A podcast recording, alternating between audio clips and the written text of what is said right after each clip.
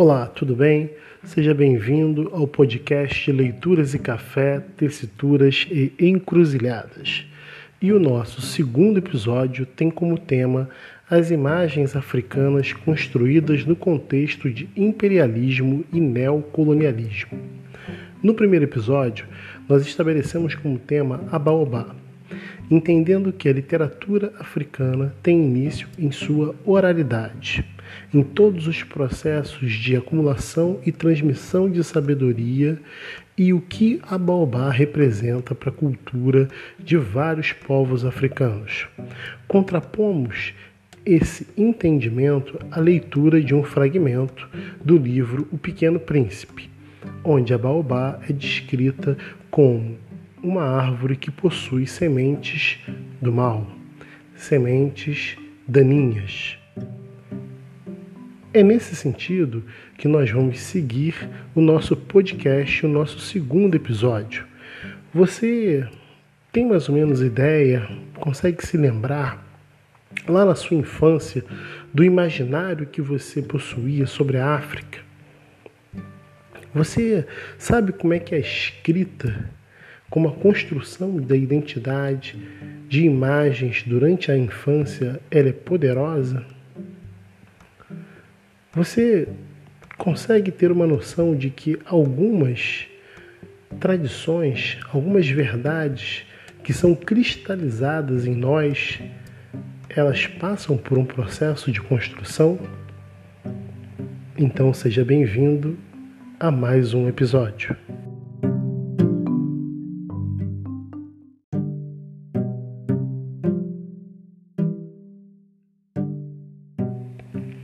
Poema Identidade.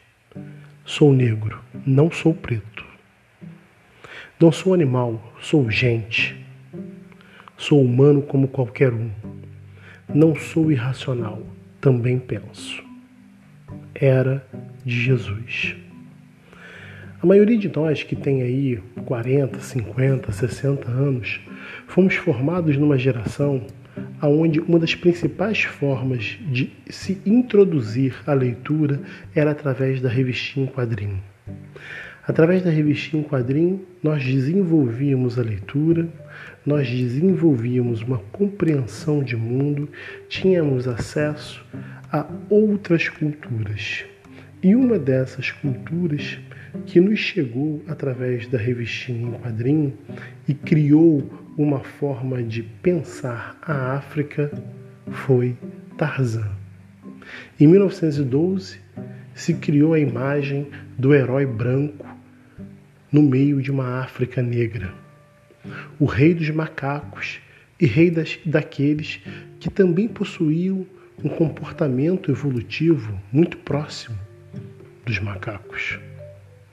Tarzan ele chega para ordenar o mundo selvagem, para ordenar a África exótica.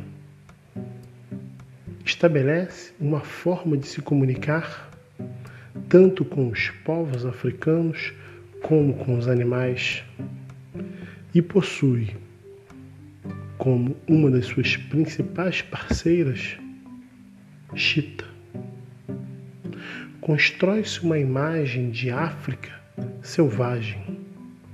Uma África onde, por diversas vezes, Tarzan precisa enfrentar negros contra negros, negros contra a selva.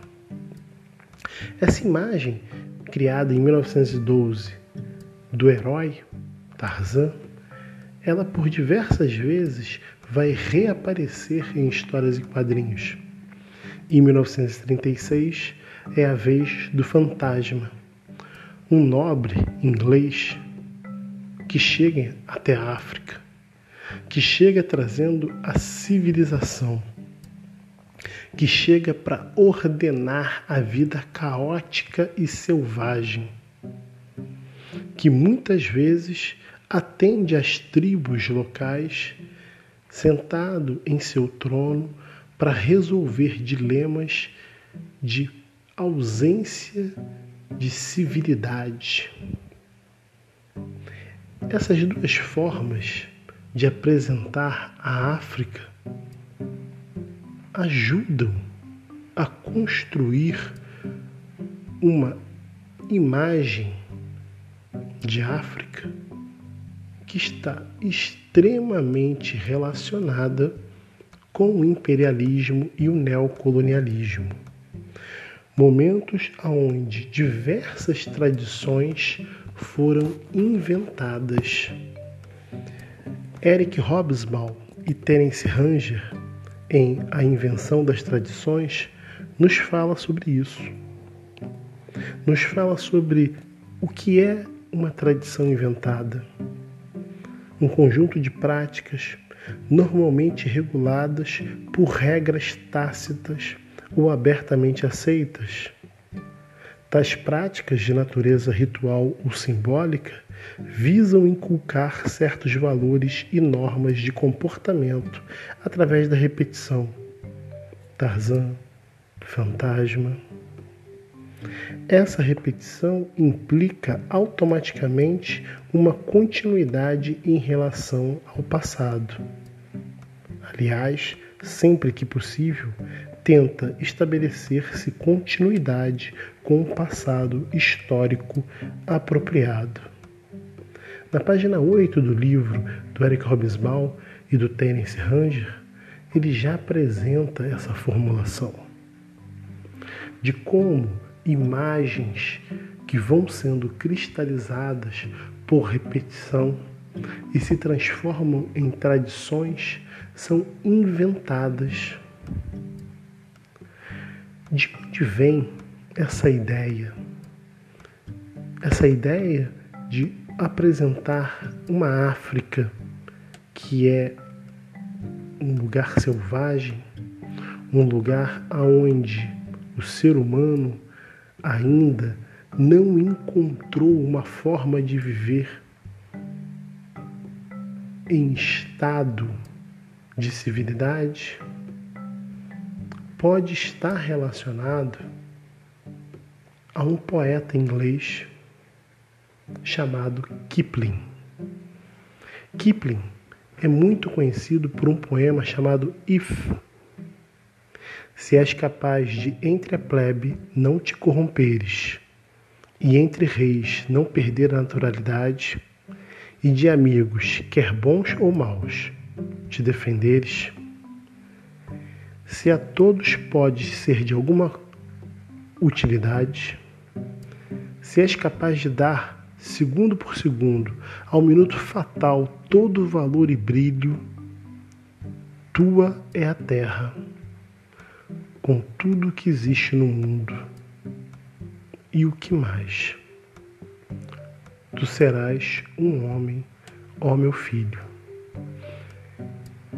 Esse fragmento do poema If que eu acabei de falar para vocês aparece por várias vezes. Se você jogar no YouTube, aparece musicado, aparece na voz de pessoas famosas.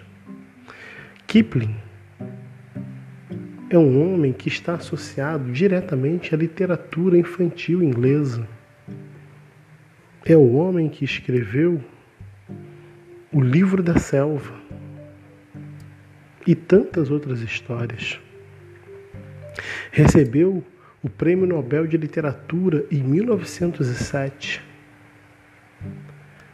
Mas não foi só de If ou o Livro da Selva que Kipling viveu. Kipling também foi responsável por publicar em 1898 o poema chamado O Fardo do Homem Branco. Vou ler um pedacinho para vocês. Tomai o fardo do homem branco. Envia teus melhores filhos. Vão condenem seus filhos ao exílio, para servirem aos seus cativos, para esperar com arreios, com agitadores e selváticos seus cativos, servos obstinados, metade demônio, metade criança. Tomai o fardo do homem branco. Continua pacientemente. Encubra-se o terror ameaçador e veja o espetáculo do orgulho. Pela fala suave e simples, explicando centenas de vezes, procura outro lucro e outro ganho do trabalho. Tomai o fardo do homem branco, as guerras selvagens pela paz, encha a boca dos famintos e proclama das doenças o cessar. E quando seu objetivo está, estiver perto, o fim que todos procuram, olha a indolência e a loucura pagã, levando sua esperança ao chão. Em 1898, Kipling publica pela primeira vez em uma revista o poema O Fardo do Homem Branco. Kipling é um dos principais cronistas da aventura, entre aspas, britânica em África. Essa tradição que é inventada e que vai sendo reificada através de revistinhas em quadrinho, através de livros, encontra lá na página 329 do livro A Invenção das Tradições nas palavras de Terence Ranger, uma explicação que nós todos devemos considerar. Quanto aos historiadores, resta-lhes pelo menos uma dupla tarefa. Precisam libertar-se da ilusão de que o costume africano, registrado por, administradores ou por muitos antropólogos, sirva de orientação para o estudo do passado africano. Também precisam, porém, verificar quantas tradições inventadas de todos os tipos têm a ver com a história da África do século XX e trabalhar no sentido de compor relatos melhor fundamentados sobre tais tradições do que este esboço preliminar.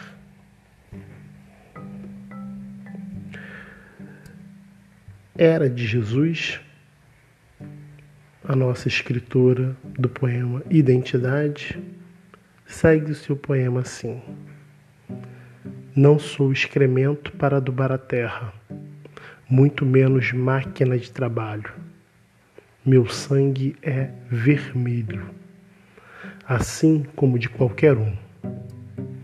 Não sou preto, não sou servo da escravidão África não é o berço da morte. Somos todos negros, na cor do pensamento e agir. Somos como qualquer um, somos filho da África.